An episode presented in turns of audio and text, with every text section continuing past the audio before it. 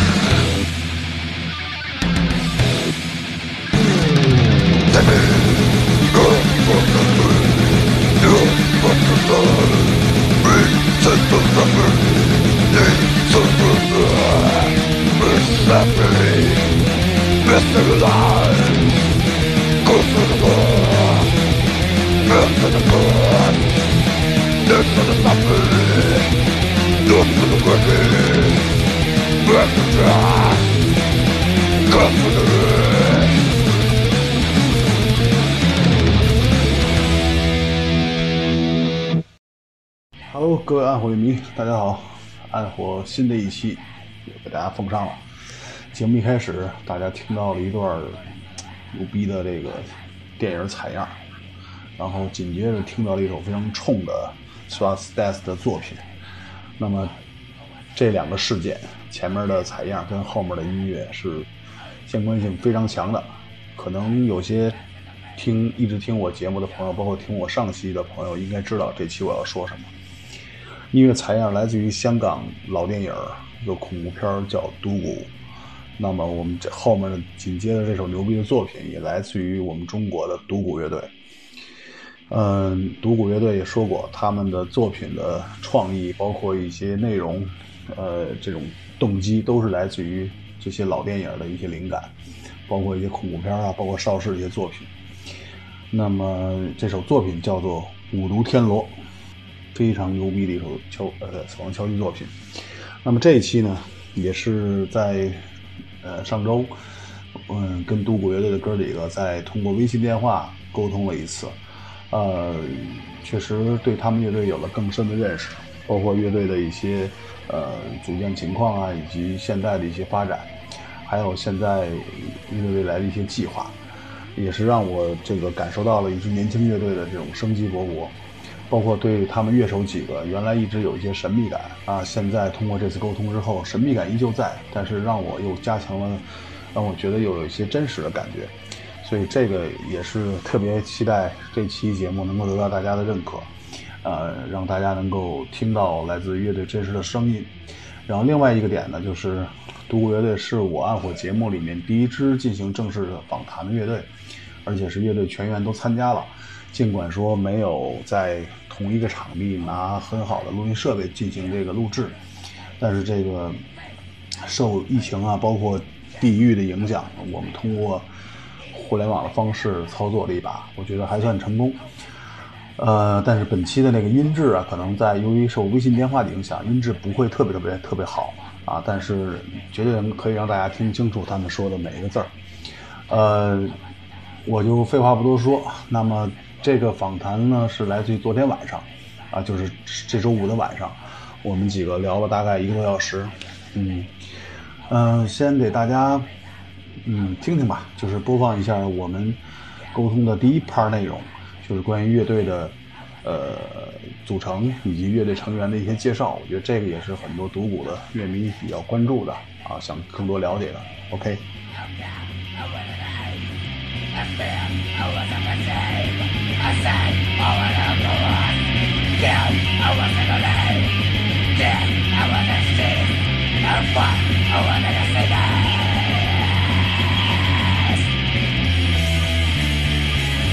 那个各位暗火乐迷，大家好。那个这期跟大家约定的是介绍咱们国内一支新锐的死亡敲击乐队，也是我近期一直跟他们沟通比较多的乐队，就是咱们好多朋友已经有 CD 唱片的独鼓乐队。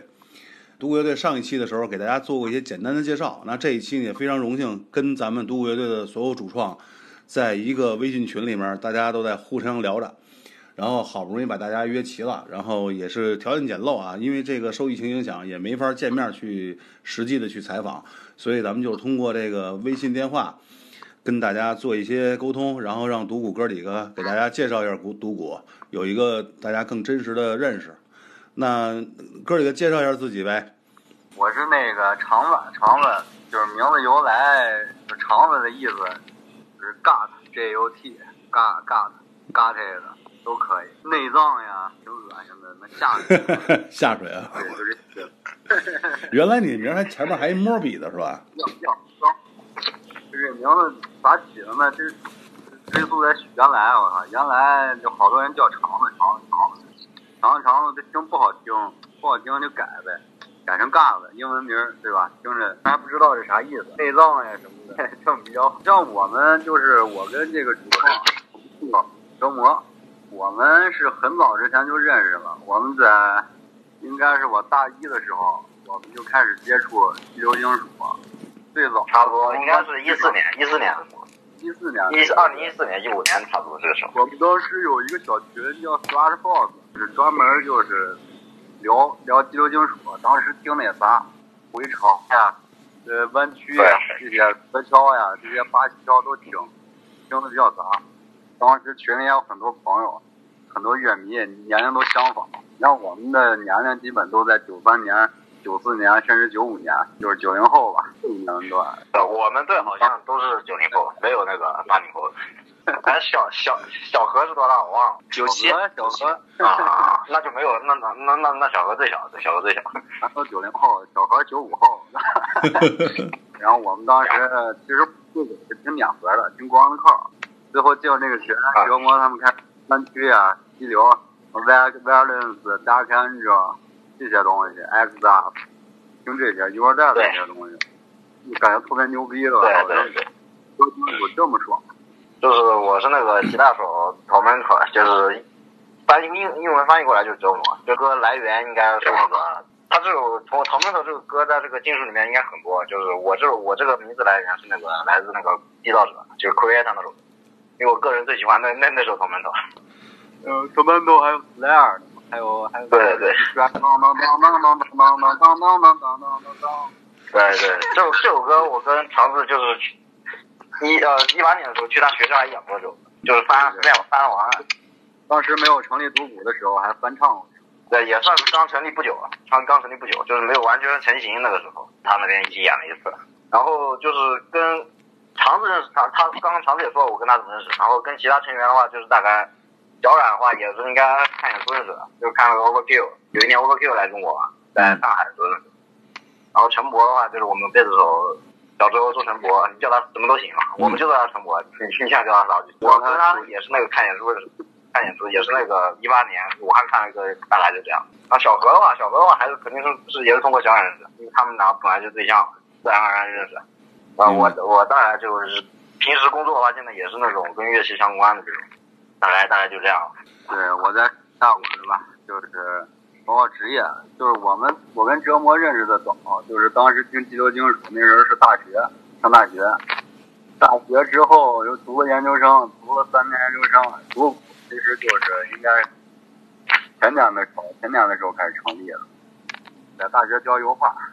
哎呀，好，啊，我他们都叫我小雅啊，我名我在乐队名字是 SSD，SBScomedown 这个是是我和一个朋友之前想弄一个二人的计划，然后他给我起的，然后他叫他叫什么？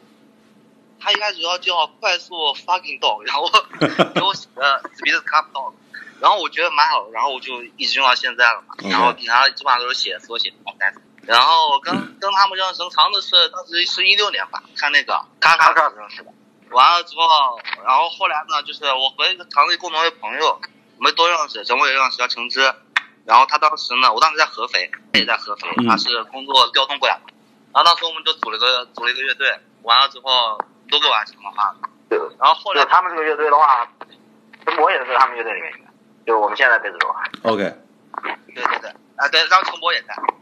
完了之后，我跟陈博认识就是跟这个橙汁一块去看 Overkill 的时候认识的。我跟陈博也是认识很久。我和咱们贝陈博是啊、呃，大概一五年吧，还是一一六年，OK，也是蛮大概这个时候啊，应该是一五年。啊，当时是呃，我们还有一个朋友在一块在合肥也组了一个乐队，一个 War Metal，完了也是一年半左右，然后就是人员就是四散了嘛，我们现在也没继续做了。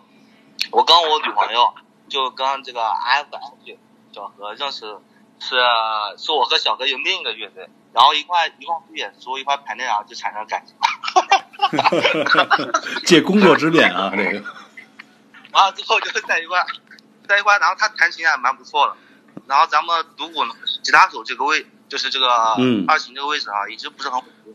然后后来呢，就干脆就是咱们也把小何拉进来。本来就很熟，这样的话更方便一点，交流起来更方便。对对对没障碍嘛，对吧？没障碍。我第一次看看咱们那个乐乐手介绍的时候，我一看咱们吉他手是个女孩子，我当时还挺挺吃惊的，说实话。那那让咱们女女士应该 lady first 啊哈，那那那让咱们女士说说两句。嗯，我叫小何，大家都叫小何。然后我在乐队的名字 Iron Finger Who 是来自那个《碧血剑》的五毒教教主何铁手，翻译过来就是何铁手。嗯，然后我现在职业是语文老师。哦吼，这反差有点大，这个啊，反差有点大。嗯，然后我我我之前是跟就是鼓手还有贝斯手有一个 crossover 的乐队，嗯哼，嗯，后来就认识了以后，然后才认识那个肠子和折磨的，嗯，然后是折磨拉入伙的，我觉得他写的 riff 特别好听。好，那让贝斯手介绍一下。OK，啊我啊，我叫我叫小周，然后他们一般都叫我陈博。嗯我在那个乐队里写的名字是，因为我特别喜欢《星际牛仔》，就一直用那个主角的名字。之后，我职业我职业是做广告的，我是一个那个策划总监。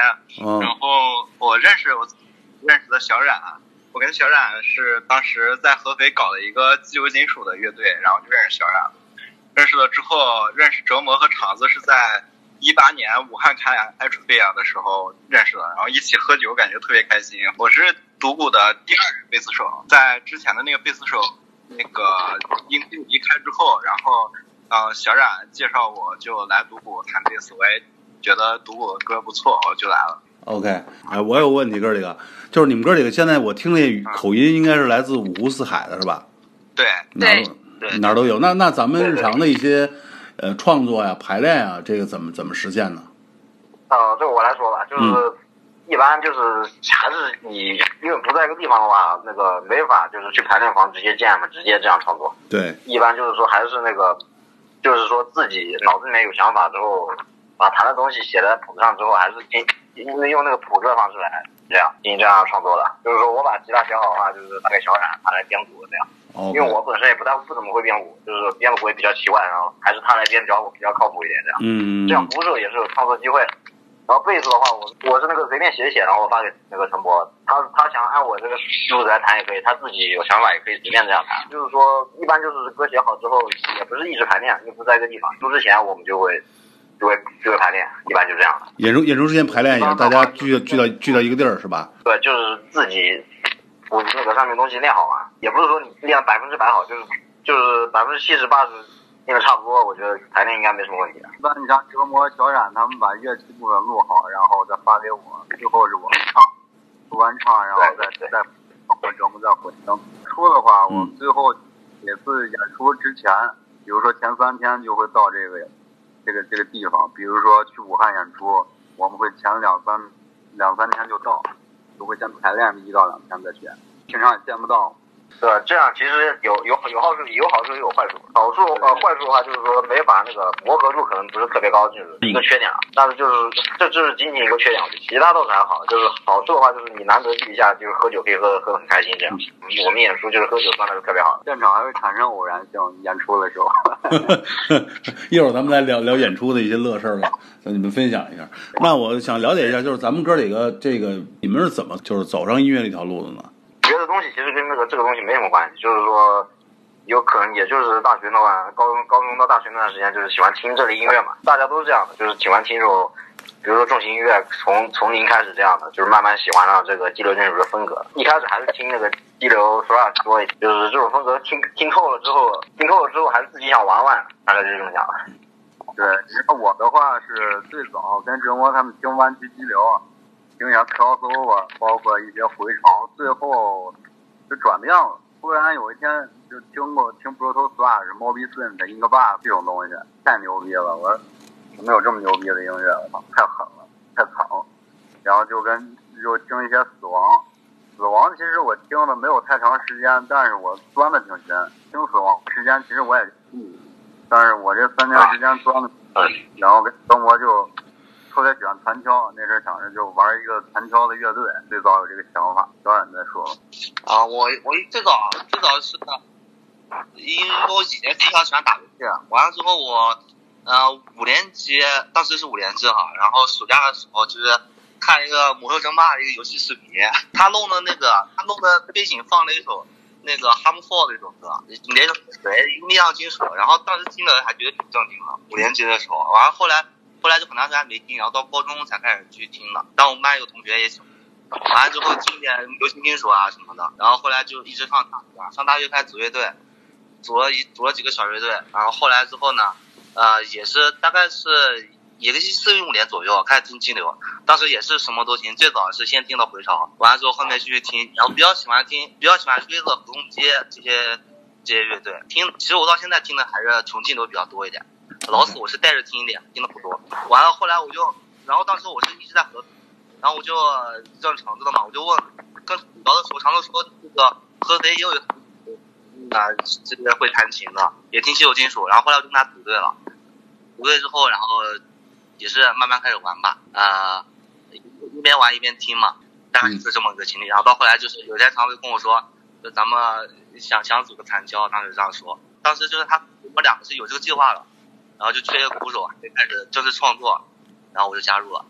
我是初一的时候，然后家里让我去学个乐器，然后当时就选了电吉他，然后就当时我们那个老师就给我推荐了挺多金属乐的，就初中开始听了，听到后来就初三就没有学了，以后就只是单单是听，然后大学了以后就上网冲浪，认识我们那个另外一个乐队的主唱，然后他把我拉到了那个队，就认识了就比如现在的鼓手，然后我们就一一块玩。我去年的时候是那个吉他手就折磨，就我听了他的那个 riff，就听了他们的很多 demo，然后我觉得特别有意思，我就加入他们。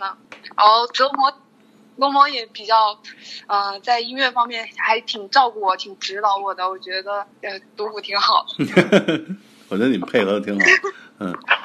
陈陈博说，陈博，哎。哦，我是我是初中的时候，初中的时候，然后。好像是逛贴吧还是什么，然后听到了就是一点激流金属，然后觉得比较好听，就一直开始断断续续的听，然后对电吉他比较感兴趣，就学电吉他。之后在大学就组了几个校乐队，然后后来认识小冉，和小冉组过一个激流金属的队，组过一个那个 War Metal 的队，然后玩的还比较开心，就觉得这个过程也好高兴。后来就正好是当时独鼓贝斯也缺人，然后我们在武汉认识的时候喝的也比较。开心，我就去独鼓弹了贝斯。当时是小冉周末邀请我，我就来了。对对对，就是他们前面说残敲这个概念，我还是插一句，就之前就是国内有些人就是说，就是把觉觉得这个概念不对，什么不不能应该不叫残不应该叫残敲，不叫不是抓去。嗯，我觉得名词倒是就是名词没必要很很抓这个名词。你就是你说它是抓就抓，你抓不是抓也可以也可以这么。外国当然是外国没有这个词，谁都知道现在。对，那也没你也没必要那个特地强调没有这个词，就是说还是关注音乐本身比较好。对，特地去抓住名词没什么意思。没错没错。就是之前有网上网上有这些现象，我就说一下。明白，这这个其实我也特支持。我觉得这个抓名词抓字眼儿这些没什么意思。我觉得咱又不是玩玩玩学术的，还是玩音乐本身的，对吧？嗯，对对。那哥几个，你们在这个那那你们音乐本身比较好。没错，就就是咱们咱们咱们都挺年轻的哈，我觉得。那你们在玩音乐以后，这个咱们家里面支持咱们这事儿吗？啊，我这边就一开始可能会有点那个，但是就是你到后面，到后面的话就是慢慢就会习惯。嗯嗯。一开始的话，应该就是有可能是比较反对那种态度。后面的话就是，既然已经已经玩了，那就那就这样吧。家里是属于啥？他不知道我玩乐队。哦。有一天玩乐队问我会唱歌吗？我说我说会。给他吼两嗓子。不知道啊。吼两嗓子，这跟老老头儿一样，听不懂了。都不知道玩乐队，没跟他们说过。其他成员呢？其他成员家里边呢？呃，我一开始打鼓，我爸妈是知道的，玩乐队他们也知道。然后我有一次我还发就咱们演出视频给我妈看，我妈转手就发家庭群，打鼓很阳光，我不知道怎么回事。阳光敲击。然后他们是对这个还是挺无所谓的，嗯，无所谓啊。OK，咱们小河水。就是反正还是比较开放。我家里之前是不知道我在做，然后后来发现了以后，嗯，我爸爸反正也还行吧，就是他他想让我做一个爱好，不耽误学习和工作就可以。然后呃，我家里人都挺支持的，然后身边的朋友也挺支持和鼓励我的。我爸爸他会私底下偷偷听我的歌，然后看我们弹琴视频。他以前也弹吉他。哦哦，这样那行。那是有基因遗传。我老家，我家我家里觉得这个没什么，这就和你喜欢什么打棒球、打篮球差不多。然后就我爸就跟我说说，演出的时候少喝点酒，别打架就行，别的也没什么。偶尔也会发演出的视频给他们看，然后他们也挺乐呵的，但也不知道我在干啥，反正就说我一直喝多。他的酒量，家里人都已经知道了。那么听完刚才这这这段访谈呢？其实大家明显感觉到，就是我们其实中国有很多优秀的乐队，都是循着同样的足迹成长起来的。包括早期听一些这种 old school 的 thrash，包括听一些 old school death，都是这么一个轨迹成长起来的。而且另一个我觉得比较可以聊的点就是，独孤的几个成员有两位成员是人民教师，所以这块是让我一开始没有想到的。嗯，但是并没有影响他们的本职工作。我觉得坚守音乐不代表你要放弃一切。嗯，你应该生活更加多姿多彩，你才才能触发你的创作激情。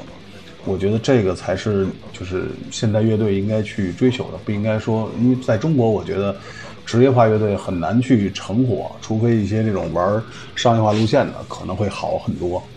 但是无数默默的这种地下的乐队，包括玩的牛逼的也好，还是说刚刚起步的也好，我个人觉得务实的态度是最重要的，就是我们生活在现状中，然后我们去。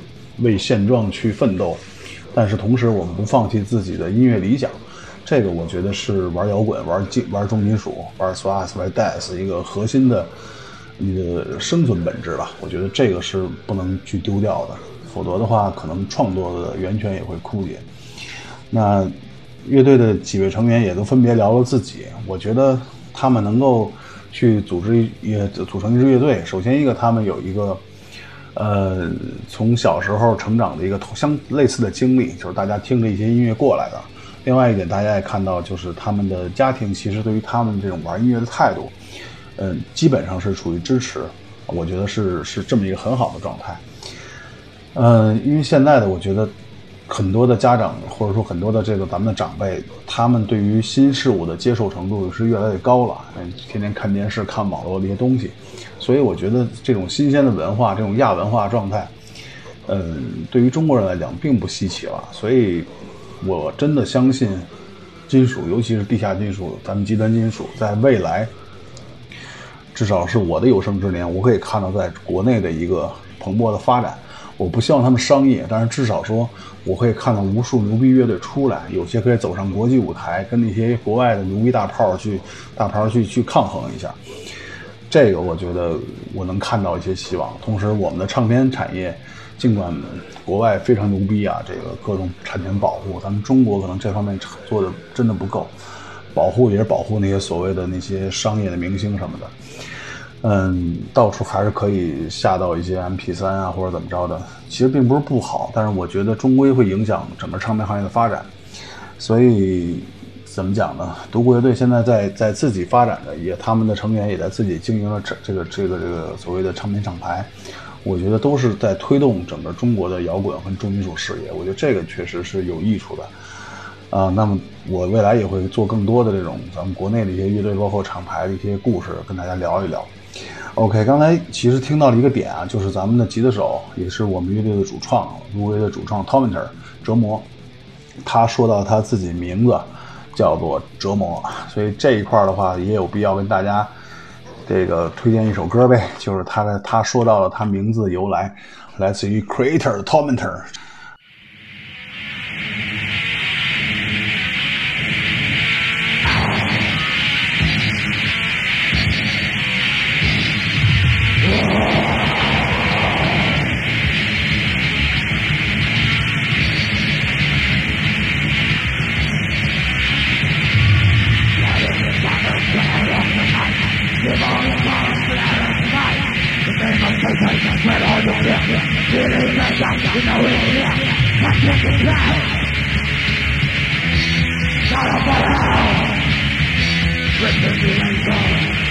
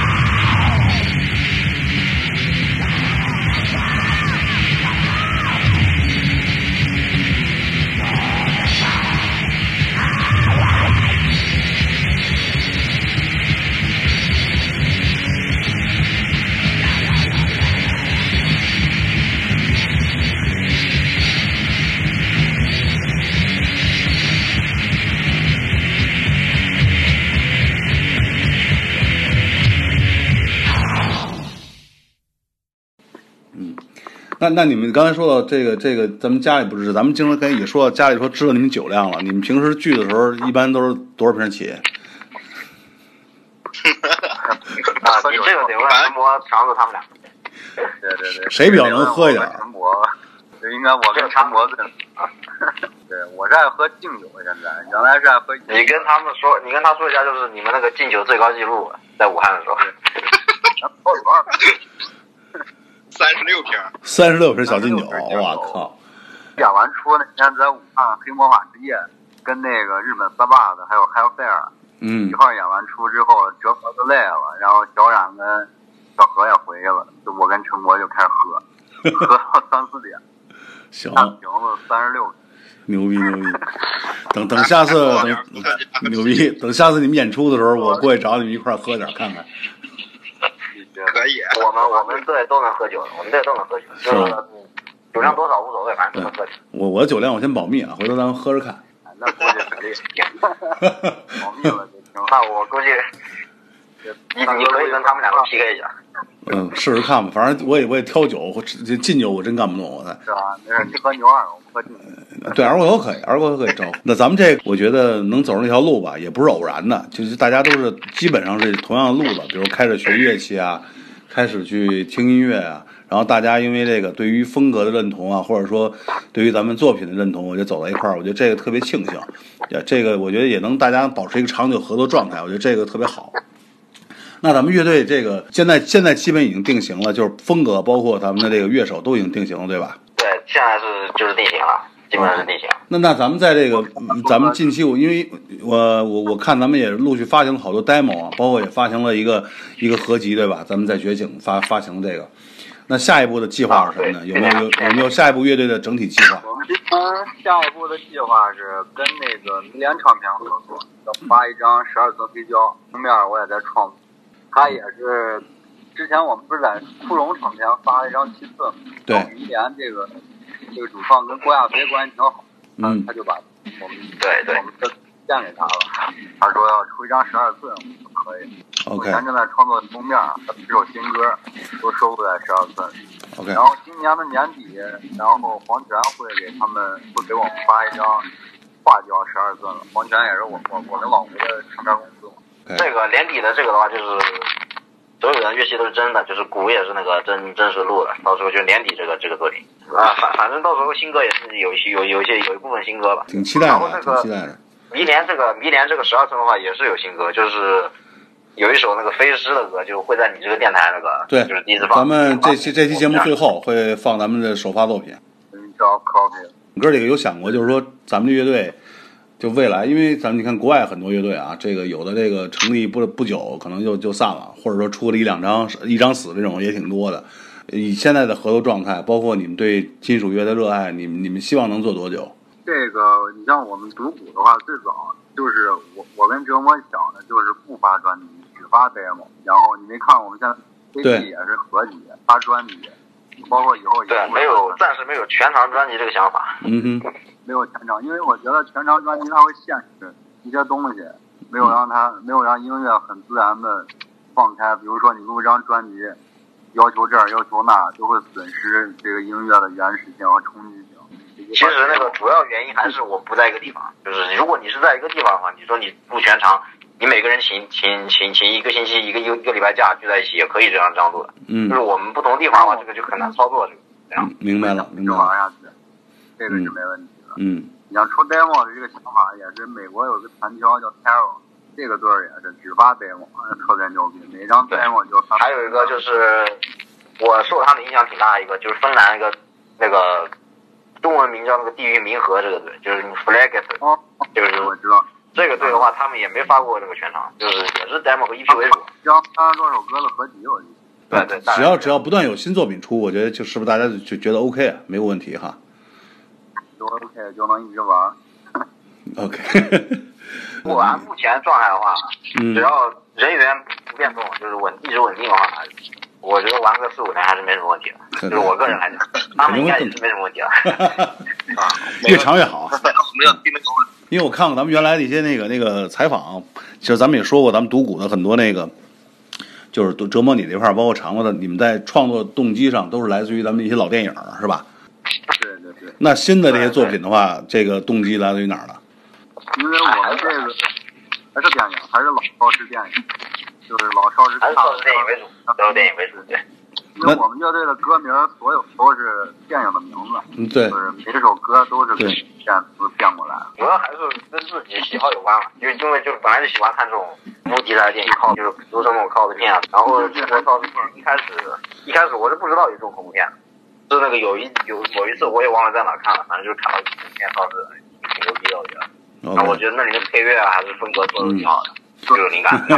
好像各种元素感觉特别牛逼。再一说，我操，这是中国的东西，我对 对，所以是上一期节目的时候，我我对上期节目的时候我聊过这个问题，我就说，如果让老外看咱们独鼓的一些创作动机，包括这个这个很多歌的来源的话，他们家会觉得挺吃惊的。因为老外我我也认识好多收藏家，就是玩磁带、玩黑胶的，跟他们交流过。他们一般老外不仅收 CD、收黑胶、收磁带，他们会收一些那种老式的卡的片、录像带，或者老式的 DVD，当然里面就不少东西。有一次一老外也在那个 ins NS 上发现我们乐队，一看我操，因为歌名牛逼啊，全是那个老卡的片，我就把我们那个乐队的链接给他推过去了。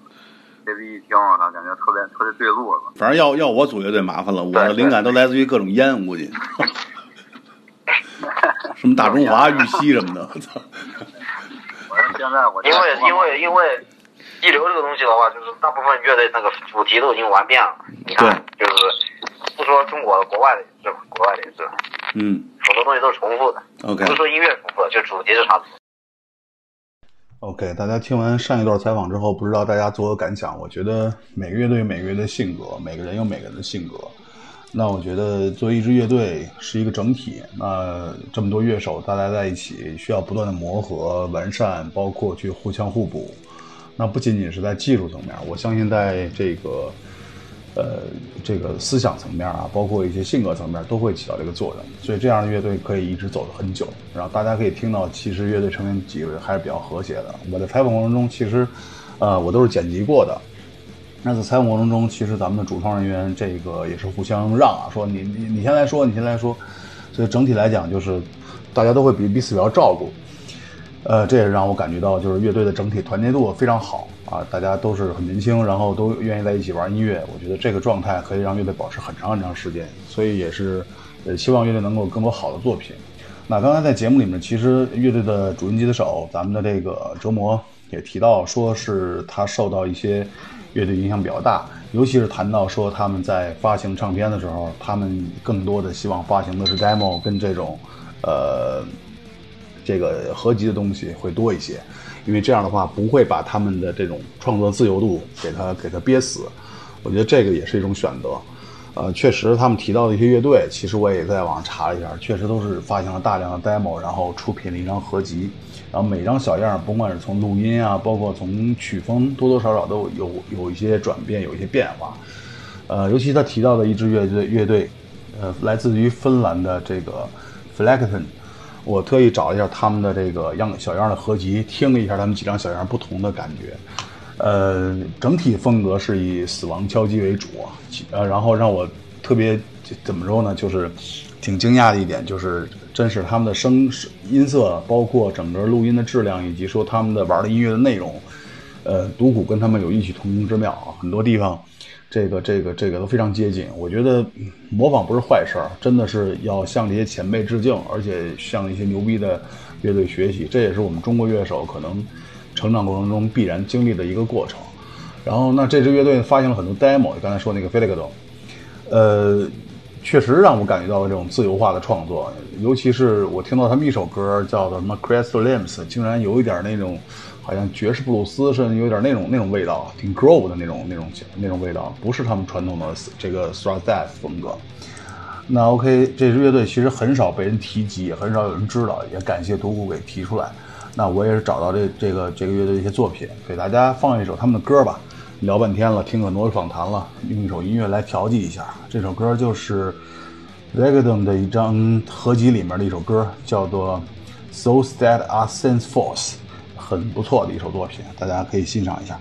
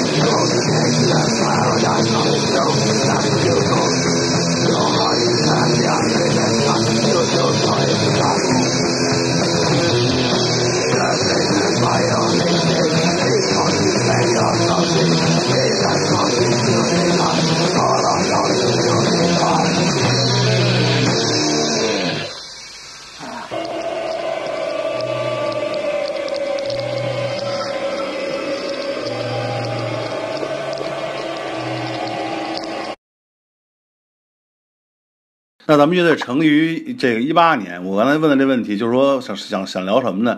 就是咱们现在也在金属圈了，就是那咱们跟国内的其他的一些乐队有没有交流？呃，这是我先说。就是说，你说交流是哪哪方面交流？比如说这个关系比较好的算一类，或者说在演出上，比如说大家认识比较欣赏的。就是我们，我个人就比较认同。就我先说的话，我个人比较认同。就是我最早还是听激流多一点，就是激流这种风格多一点。一开始没怎么接触很极端的那种东西，嗯，还比较纯粹。就一开始影响我还是那个爆浆，就是影响我最大还是爆浆，这这点毫无疑问。爆浆是吧？就是嗯你不说他现在，对对对，对影响我最大最早还是爆浆。OK，后面的话就是祖先这样的。我的话就是跟地狱火、修罗他们，我们私交比较好，哥们儿平常就聊的东西，虽然最后地狱火玩的风格也变了，嗯有点偏那种 evil metal 呀，他们自创的那种风格，但是聊的东西就是哥们儿人还不错，就国内认可的就跟我跟海沃克尔关系还不错。对他这个风格也是自成一派，也也也是比较独特。听过他的乐队还真真真特别不爱交流，国内好多。其实其他的话就是交流比较少了。嗯，还有就是我们就我们成员我们成员乐队嘛，就是那个他们自己那个 One Metal，就就大概就这么点吧。国内乐队挺多，有好多那个圈子我们也不爱混，我们就自己玩自己。只能说国内就是偏激流风格好玩的那个，我觉得最好还是祖先。在目前来说，就是符合那个我个人审美，就是玩的最标准的。也不是说他，你说他德销也是也行，他就是德销最标准德销嘛。那你们对国内现在咱们这个做做做重金属的环境，就是你们在比如演出啊，或者说发这个唱片的时候，有没有一些这种受阻碍的情况？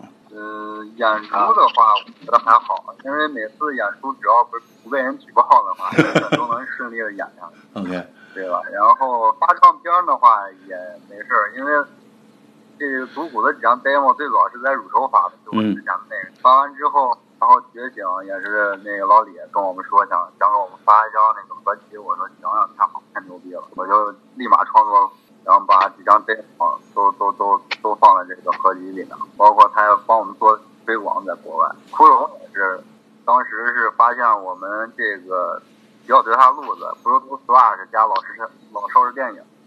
然后说想发一张七寸，因为当时九十年代出好多老死都是，包括激流都是出七寸嘛，两三首歌，比较低价的一种东西。我一般乐队不爱出七寸，歌太少，成本还贵。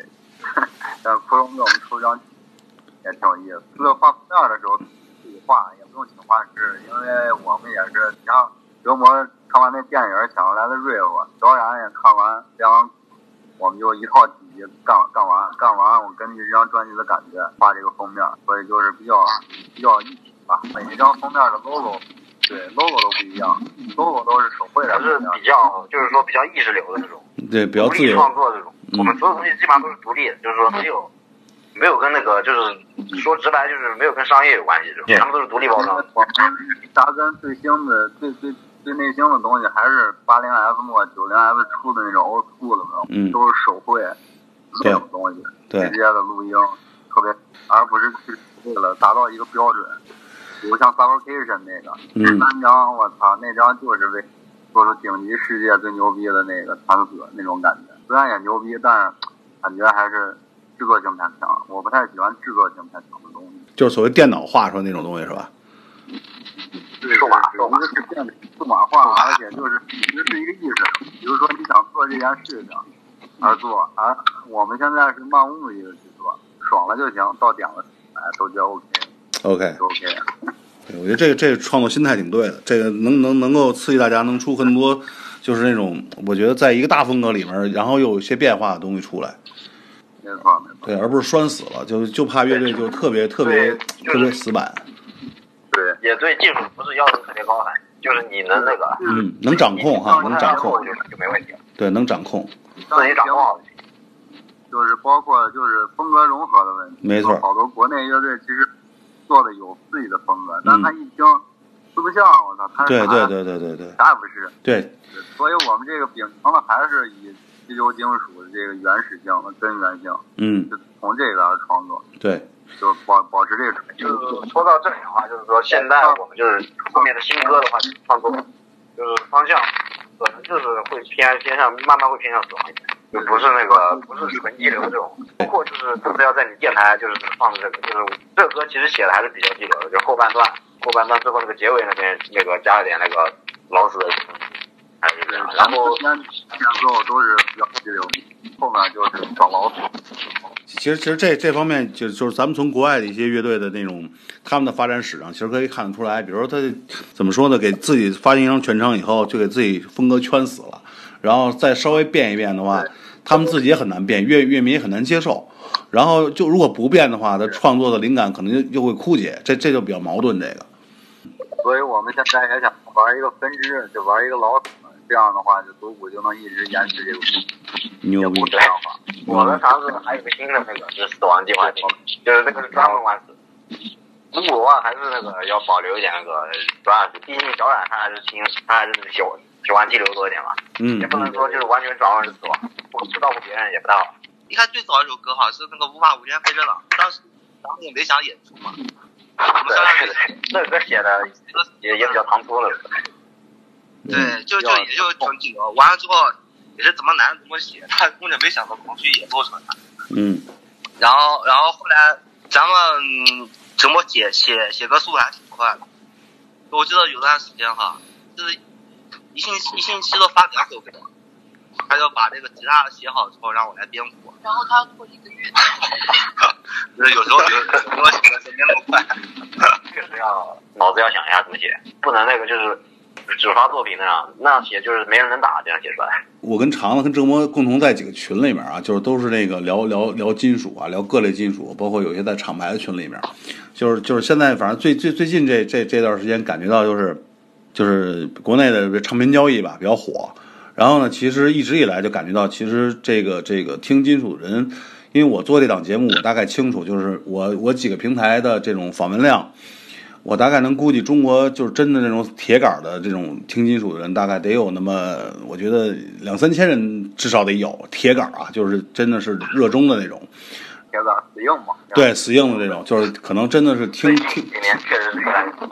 对，就这一年可能是也是这个金属大环境的回潮，一些国外啊，比如这个这个一些牛逼的老敲又复出了，马尔论马尔论也复出了，他主唱不是得那个什么肝病了之前 Megadeth 也也是对。Violence 就美对国的。，violence violence OK，就这种老炮儿回潮，包括这种各种风格，咱们敲击也回潮，这个死亡也回潮，就就你们怎么看这现象？你觉得这个现在就你们了解到的乐迷里面，或者了解到的其他的就是听金属的人里边，就是你觉得这个有有没有就是受回潮影响就跟风的，或者说这种我是觉得，就比如像金属回潮，还有各种就是，不管是音乐风格还是什么艺术风格，回潮是一个肯定必然存在的现象。然后，就比如拿金属回潮来说这个事情，就就是你在家自己听音乐和你现场去看看演出，它呃其实不是太一样。你在家自己听的话，你只是单纯的在听歌；你现场看的话，你看的是一个舞台，它除了音乐还有舞台效果，其他的一些。然后我觉得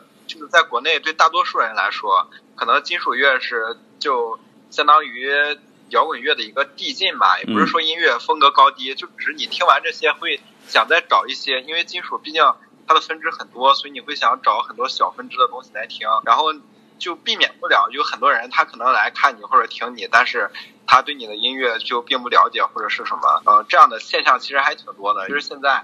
金属回潮，然后挺受欢迎。我感觉有一部分人可能也是因为审美疲劳，对现在一些就比较呃地下也有分主流音乐的嘛，对地下这种偏主流音乐的可能比较已经审美疲劳了，然后突然哎还有这种风格，听过来听一听，感觉不一样，哎我就喜欢了，哎 logo 还挺好看，穿衣服哎不一样，这样人其实挺多的。但其实我感觉金属回潮就最好的一个地方还是因为一直喜欢这些。东西的人嘛，然后再一看那些老逼又出来了，这个这个东西就是它的意义再坏也坏不到哪去，它但它好的话永远是服务喜欢这些东西的人，所以我觉得回潮还挺好的，但是不要就是 呃一直就是拿一些滥竽充数的东西然后发上来就可以，也有这种现象，但可能因为音乐普及和制作方面确实高一些，感觉国内国外的这个进度还是不一样的。没错。其实你就引出下一个话题来了。其实我想说，就是说，就是刚才说的乐迷，其实另一方面就是咱们就是各种乐队吧。然后我就想说什么话题呢？就是刚才刚才那个陈波也说到了，就是说后边引了一句啊，说这别别出一些这种，就是追求时尚或者说去去这个这个追时髦的一些风格出来。其实最近我也是关注了一些国内的，就是所谓的一些乐队吧。然后也看了一些评论，包括也听了一些作品，就感觉确实，刚才我记得折磨说过，就好多乐队的风格就是不伦不类了，有点这个东东拼一点，西凑一点，就感觉这东西是个时尚什么的，一会儿又弄点电子进去吧，一会儿又弄点什么东西的，呃，总之是我感觉就听着不太舒服，而且我觉得就是真的不能让这帮乐队出国了，就是出国以后真的给咱中国的玩玩金玩金属丢人。反正我我不知道我你你们怎么看这事儿？做音乐对玩的特别纯正。特别正，特别纯正，这个东西是特别重要的。嗯，如果玩的不正了，你还加入了中国文化，说明你对这个音乐的理解有问题。对，你再让人老外看，不是看笑话，看跳梁小丑。两拨人，像我们这样的人，就是房子和陈博这种想法，然后还有另外一拨人，他们就是另外一种想法，只能说是众口众口难调这种事情。我觉得，嗯嗯，对对对，有我们这种想法，也造就了我们这种。对对对，反正我我看到最可笑的就是有种乐队啊，就是我不说名了，呃，一一我记得是有，就是他号称自己是什么维维京金属，就是我就觉得特可笑。你说中国乐队你弄一维京出来，这不风马牛不相及吗？啊，对，这个我就觉得就很可笑，因为音乐这东西本身，它音乐是最先最基本的嘛，音乐最重要的是音乐本身，但是音乐本身肯定是。就是会多多少少沾一点你所处的一个环境或者你经历的这些东西，就一个你经历的文化，然后衍生出来的。对，你没有经历这种文化，然后你可以去吸纳，可以去做这种风格，因为风格和你那一个文化基础它可能不沾边，但你没必要做出来之后硬给自己贴贴一个标签，然后为了去迎合别人。第一是觉得挺可笑的，第二是就可能不尊重人吧，他可能觉得就听歌的人也都是傻逼或者是 是。是，反正有些伪乐迷嘛，也跟着起哄也比较多，就感觉化妆挺酷的，然后上台风挺挺牛逼的，就觉得是牛逼。其实，嗨。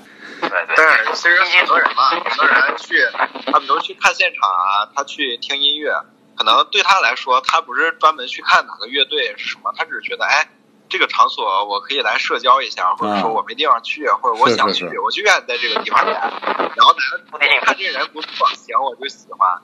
这个我不喜欢的话，我就把他给忘了。其实这样的人也很多，就本身就比如看演出，什么样的人也都有。嗯，就这个是很正常的。但呃，不能随随便便。就比如这个乐队是拿一种风格来标榜自己，然后他的乐迷再拿这个乐来标榜自己，我就感觉就二乘二，就就是那种傻子的立方了，已经。没错。OK。那个其实我就是想再再没没几个问题了，大家坚持住啊，因为这条件确实比较艰苦，对着麦克风说挺累的。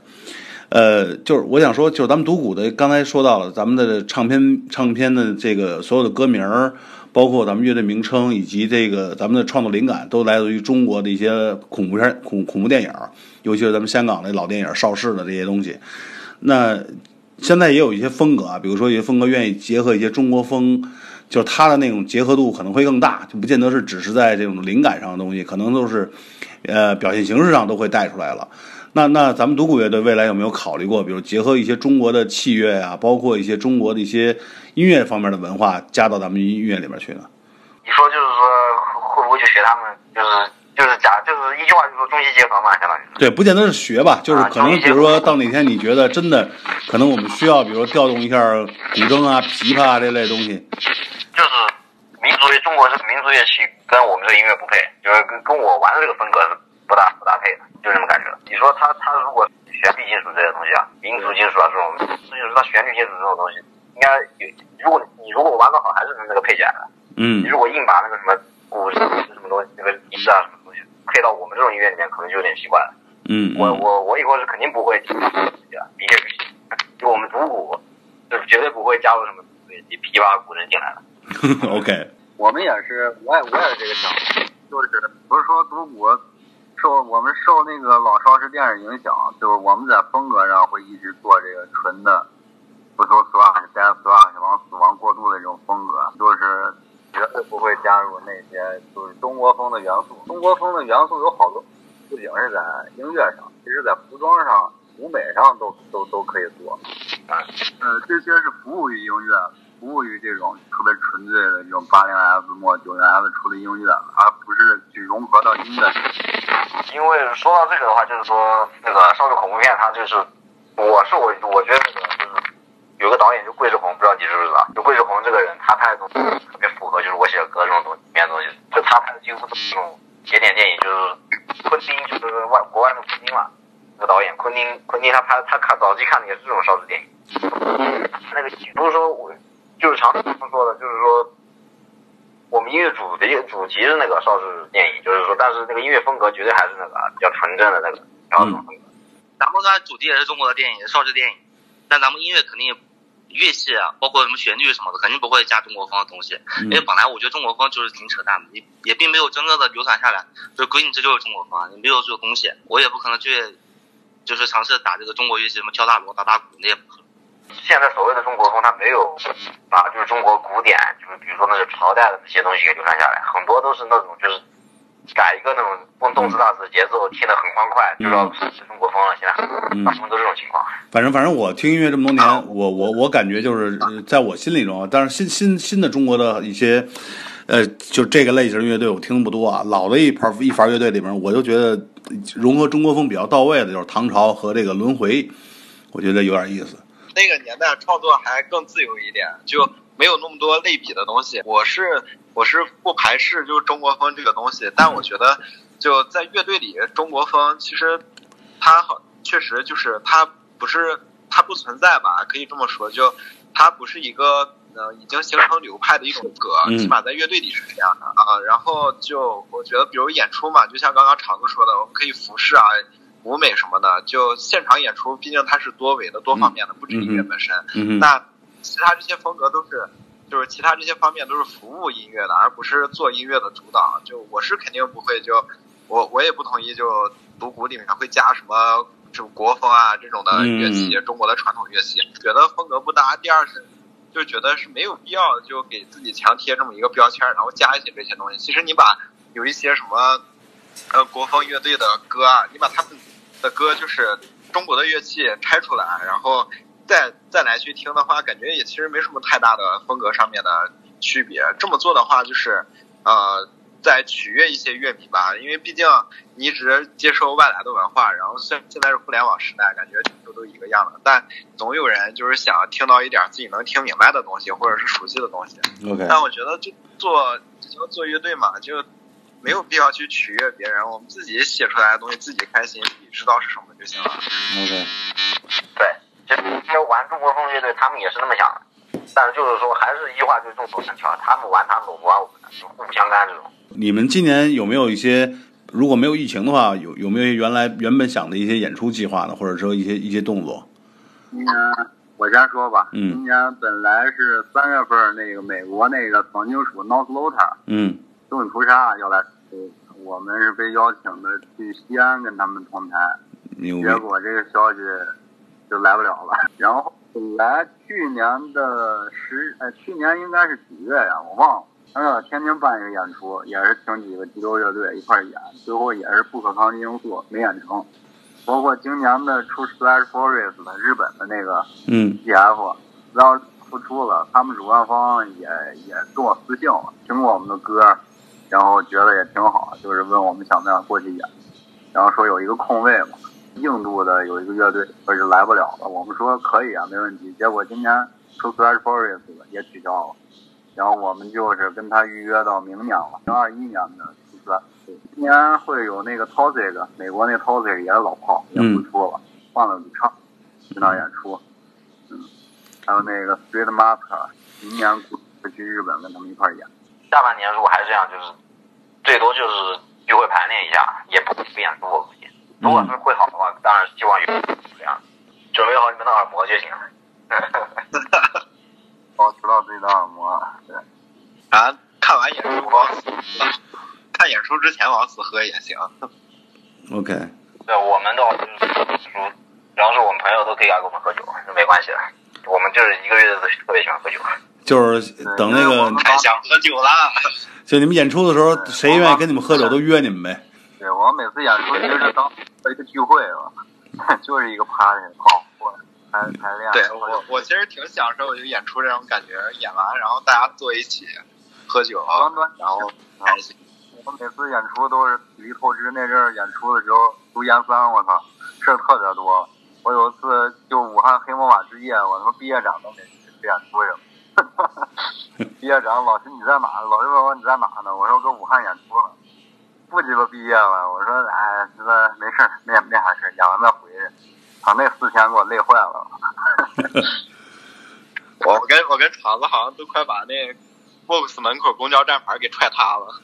对，踹自行车了，就那个街道破坏。接了，太久。嗯。就最后想说的就是，如果独鼓一直做，就最近几年的话，一直做下去的话，我也希望就一直在这个乐队，然后参与创作和录制。继续和老公在一起，这没毛病。没毛病。小冉和小何也是演出的时候定情的。嗯，对，对我就是希望，希望咱们能继续玩嘛，玩的都挺开心的。我最喜欢的其实还不是演出的时候，我最喜欢就是演出前排练，挺爽。就是那种啊，是咱们比如说定了中午去，然后咱们上午、中午就陆陆续续都过去了，然后中午大包小包的一块吃个饭，下午找排练房排练，然后排完晚上再喝一顿就挺爽的，真挺爽的，感觉比演出还爽。对对，特别爽。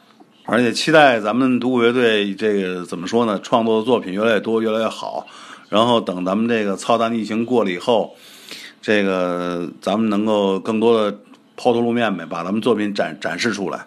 然后大家利用疫情期间就是多创作呗，等着大家更多新作品了。对对对，有机会咱们一起来啊，一起喝。没问题，没问题。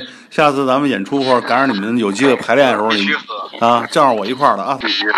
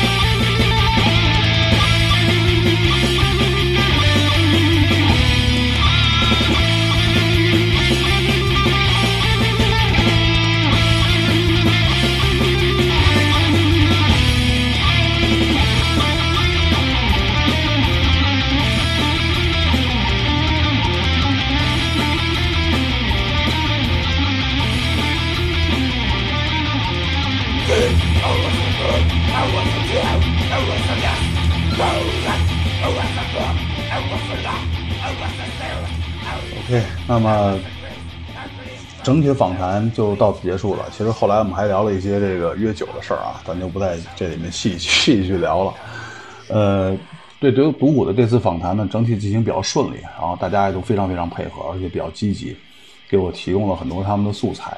其实大家可以，如果手里有独舞的这个合集最新合集的这个唱片的话，你们打开内页，你会发现其实里面不是传统意义上的都是歌词啊或者怎样的。它这里面又配了非常多的丰富的这种演出的照片儿，包括他们日常生活喝酒的照片儿，我都在看，一张一张在辨别哪个是哪个，然后整体就是让我感觉嗯更有代入感了。然后最重要的是，它里面的这个文字素材其实都是纯英文的，也是乐队走向国际化的一个一个怎么说呢？一个选择。呃，绝影唱片也是在给他们全球做这种呃唱片的这种推广，包括音乐的推广。那这里面的呃唱片里面这个内页里面写的内容，主要是国外的媒体对于独孤的一些重要的一些一些采访，啊，也是他们转给我看过，确实，呃，大家聊得比较透啊，一次访谈。每个乐的成员在里面都发表了自己的一些观点，呃，整体的唱片，这张唱片的制作也非常精良。我手里现在拿到的就是独孤的这个咱们的唱片，当然有肠子他们的签名，呃，制作非常非常精良，这也感谢绝影唱片的制作吧，呃，然后乐队也在不断的尝试一些新的作品，他们也跟我讲，未来他们的风格一定会再往这种极端方向去发展，啊，敲是肯定是大方向，但是会融合更多的死亡元素在里边。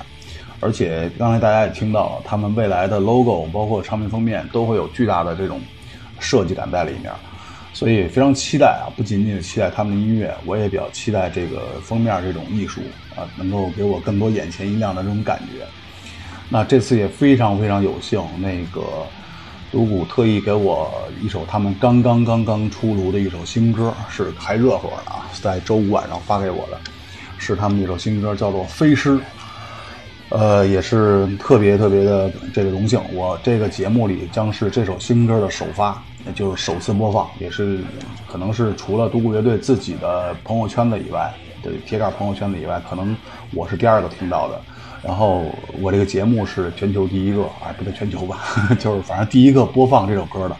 我相信这首歌也在不久会在他们的 demo 里面会出现。也期望他们的作品赶紧在新的作品吧再出来，然后大家能够收藏他们的一些 demo，收藏一些他们的胶黑胶跟磁带。嗯，那这次咱们对于独孤的访谈，将在这首《飞狮》的节奏下，这个这个整体结束。啊，《飞狮》这首歌我听了好几遍了，整体感觉是很就是让你很燥的一种感觉，就是真的是连敲。飞狮这首作品呢，整体感觉是非常非常的硬，前面是高速的这种 thrust 这种节奏，呃，带着一些这种类似于轮播吧，但是又非常快速的这种这种 thrust 节奏，然后后边部分有节奏的这种特别大的变化，有点转向死亡的这种这种这种这种内容，然后整体的乐器配合，我听到几个乐手的这种技术也越来越越牛逼了，这个是毋庸置疑的了。加上咱们这个主唱的一些唱法，我觉得真的是整体感觉是非常接近国外一些大牌的一种惨死的惨敲的一种感觉。呃，确实，如果第一次听到他们音乐，让人眼前一亮啊。当然，这个他们由于唱片发行量还是很很很很小的，我相信是不是所有人都听到？那我也希望更听我暗暗火的朋友，能够通过咱们这期节目听到独孤的作品之后，能够去找找他们的唱片，然后收藏起来。这个好好留一留，未来没准就牛了逼了啊！那各位，拜拜，咱们听歌。